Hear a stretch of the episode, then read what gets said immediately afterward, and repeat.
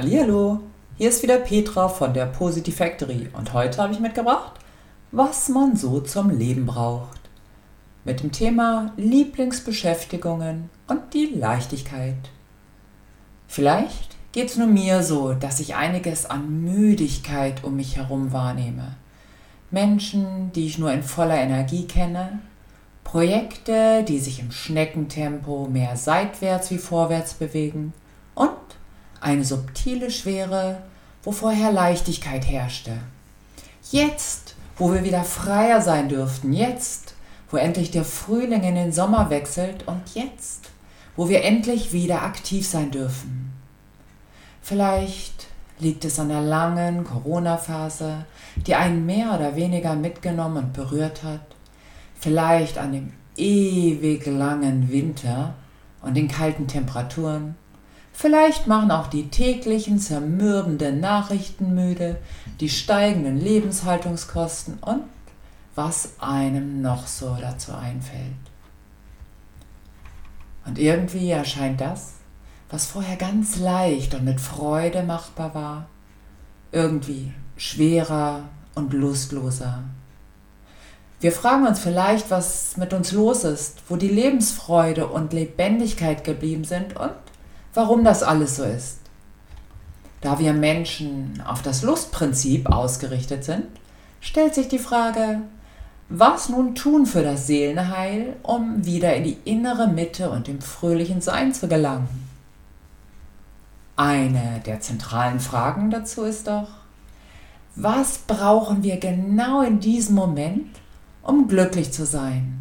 Was brauchen wir, um wieder in die hoffentlich gewohnte Leichtigkeit zu gelangen? Dazu muss es nicht immer etwas Weltbewegendes und Großes sein. Meist geht es sowieso um die damit verbundenen Emotionen. Es geht um die alltäglichen Dinge, die wir so oft verpassen, die wir einfach weglassen und sein lassen, wenn es um uns selber geht. Damit, damit bieten wir eine Plattform, für alle Seiten versteht sich, was sind wir? Wo stehen wir? Wie sind unsere Ressourcen? Ich zum Beispiel brauche den Sonnenschein und die damit verbundene Wärme. Das ist wie ein Automatismus bei mir. Sonne an, Petra an. Sonne leuchtet, Petra strahlt. Und auf was ich ebenfalls überhaupt nicht verzichten könnte, ist das Lesen. Ich glaube, ich habe seit meinem fünften Lebensjahr nicht einen Tag ohne Lesen verbracht. Ich kann mir ein Leben ohne dem auch gar nicht mehr vorstellen. Es gibt auch Menschen, die den Sommer vollkommen unnötig finden und im Winter mit allen Aktionen aufblühen. Jedem das seine. Genau darum geht es. An unseren Seminaren erlebe ich immer wieder, was die Menschen lieben und es für sich und die Seele auch brauchen. Aber sie leben es einfach nicht. Oder nur ganz dezent und ab und zu, wenn es gerade passt, weil der ach so große Alltag alle Aufmerksamkeit braucht.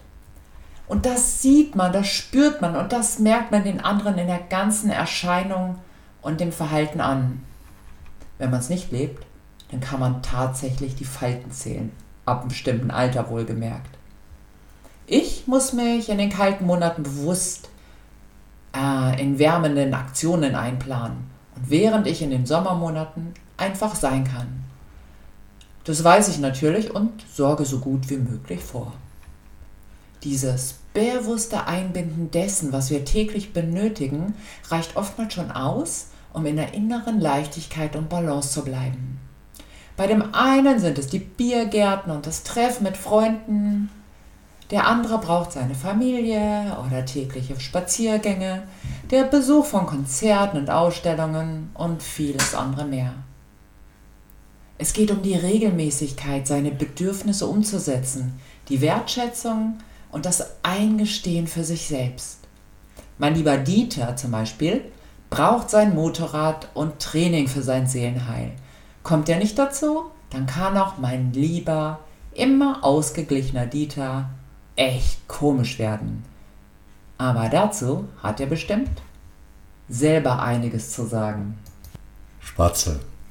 Ich werde nicht komisch. Ich drücke auf individuelle, fantastische Art und Weise meine Bedürfnisse aus.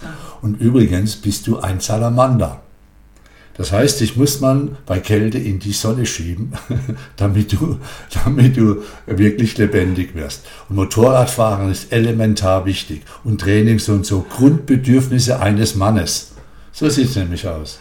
Ja, aber ich finde das schon wirklich eigenartig, dass es mir den ganzen Sommer richtig gut geht. Ich brauche nur Sonne, dann bin ich der fröhlichste Mensch. Und ab Ende Oktober bekomme ich schon langsam Panik und dann, dann, dann halte ich mir schon Zeiten und Wochen frei und schaue, wo ich Wärme herbekomme, ja, damit ich diesen für mich gefühlten ewig langen Winter überstehe. Mir geht es ja wirklich nur drei Monate im Jahr so richtig gut. Und den Rest, und den Rest muss ich richtig, richtig tolle Aktionen für mich Ah, aber was auch. ja auch Spaß macht. Wohnt im Tirol, Sonne, Berge, Skifahren. Da kann man so geniale Sachen machen. Ja, aber tatsächlich muss ich für mich vorsorgen. Ja, ja. Aber das tue ich ja auch gerne. Ja, weil ich liebe es ja, wenn ich weiß, dass es mir gut geht. Und mir geht es eigentlich täglich Ja. gut. Das finde ich auch. Du kannst ja eine hellere Lampe ins Zimmer reinmachen, so eine Wärmelampe. Es gibt so diese Hamster-Wärmelampen, die kann ich da drüber bauen, so eine rote. Okay, jetzt wird er wirklich komisch, weil eigentlich ging es ja um die bewussten Aktionen. Und Ja. bei dir weiß ich zum Beispiel, du musst mindestens dreimal in der Woche ins Training rennen. Ja. Okay, ich renne mit, aber nicht mit so einer Begeisterung, wie du das für dich zelebrierst. Und wenn ich einen Urlaub ohne Motorradfahren äh, plane, dann sagst du, okay, überleg mal ganz genau, wie viel aktive Sommer habe ich noch? Wie viel aktive Lebenszeit? Und die möchte ich zu 100% auf dem Motorrad verbringen. Ja, also wir schauen schon, dass wir beide das durchsetzen, womit es uns gut geht. Und oftmals passt das auch zusammen und manchmal machen wir es halt separat. So ist das, ja. Es ist ja so, dass man meine 30 aktiven Sommer noch, Frau, da, muss ich auf dem Motorrad sitzen. Aber ich mache ja gerne auch Sachen mit dir. Wenn du glücklich bist, ist alles gut. Zumal dieser, dieser Podcast ich schon sehr, sehr genial finde, weil, wie Petra richtig sagt, wir kennen Menschen, die wüssten, was ihnen gut tut und dann ordnen sie sich anderen Dingen unter. Das ist dann schon, kann man machen, muss man aber nicht immer. Also Ja. ich mache es nie bei meiner Frau.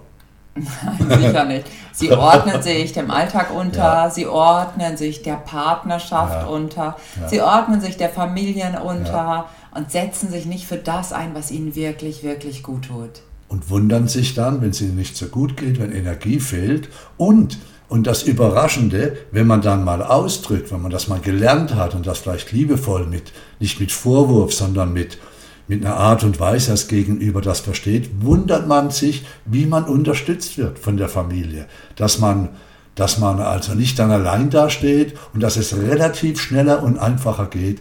So Petra ihre Spontanität-Podcast um dann wirklich was in Gang zu setzen, ohne immer lang zu planen und überlegen und darf man das und so weiter und so fort. Genau. Also Fazit, tu genau das, was dir gut tut. Vielleicht, vielleicht haben wir nur dieses eine Leben zur Verfügung. Ja. Und jeder Tag ist etwas ganz Besonderes. Verpasse keinen Tag, keine Stunde, keine Minute, soweit es möglich ist. Tu das, was dir und deinem Sein entspricht. Lebe genau das, was dich glücklich macht und dir Spaß macht. Wir wünschen dir alles Gute und eine schöne Zeit. Darf ich noch was sagen? Wenn du möchtest.